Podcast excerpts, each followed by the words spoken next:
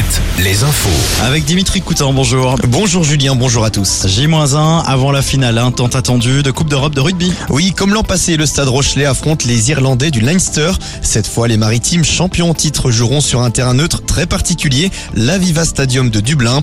Des Rochelais qui restent en tout cas confiants. Les mots du directeur général du Stade Rochelet, Pierre Vénère. On sait que le challenge est immense euh, à Dublin et qu'on nous annonce même que c'est mission impossible, mais que ben, nous, on y va donc avec euh, de la sérénité, de la confiance et puis un bonheur immense de, de offrir ça aussi à, tous ceux qui aiment le club parce que c'est pas parce qu'on s'habitue qu'on qu'on doit banaliser euh, ce, ce, moment qui doit rester quelque chose de magique, d'exceptionnel. Euh, voilà. D'envoi donc demain à 17h45. Rappelons qu'à La Rochelle, deux écrans sont installés sur le Vieux-Port. 240 gendarmes mobilisés à Villegongis dans l'Indre. Un technival se tient en ce moment dans un champ près du village situé entre Levroux et Châteauroux. La préfecture fait état de 23 verbalisations pour possession de stupéfiants. Les secours, eux, ont porté assistance à 86 personnes depuis le début du rassemblement.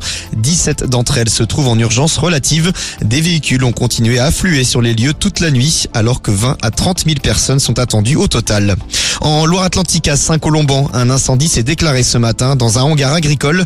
Le site de 300 mètres carrés abritait des engins et des engrais agricoles. Les pompiers ont maîtrisé l'incendie en 1h30 et un expert doit passer pour identifier la source de l'incendie. Dans les hôpitaux, de nouveaux services d'urgence sont restés fermés aujourd'hui, faute de médecins. C'est le cas à Fontenay-le-Comte et à Jonzac.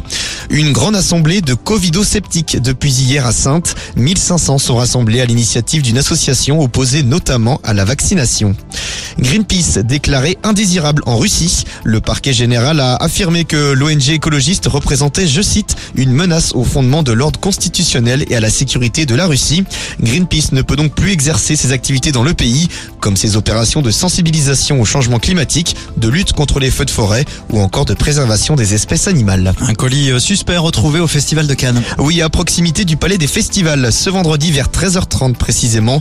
L'intervention de la police a permis d'écarter le danger. C'était en fait un bagage oublié par un touriste, explique le secrétaire général de la préfecture des Alpes-Maritimes. Le Festival de Cannes peut donc se dérouler comme prévu, avec notamment la présentation aujourd'hui du film Flo, consacré à l'ancienne navigatrice Florence Artaud. Le décès du dessinateur de Sylvain et Sylvette, Jean-Louis Poisson dit Pêche, est mort ce mercredi à l'âge de 94 ans. Lui qui habitait Châteauneuf-sur-Sarthe au nord d'Angers. Sylvain et Sylvette, c'est quand même plus de 20 millions d'albums vendus. Le dernier est d'ailleurs sorti en fin d'année 2022.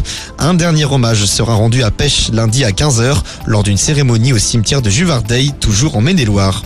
Retour au sport avec du football et le début de la 36e journée de Ligue 1 ce soir. Lyon reçoit Monaco à 21h, Nantes joue demain, Angers et les trois clubs bretons dimanche. Allez, on passe à la météo.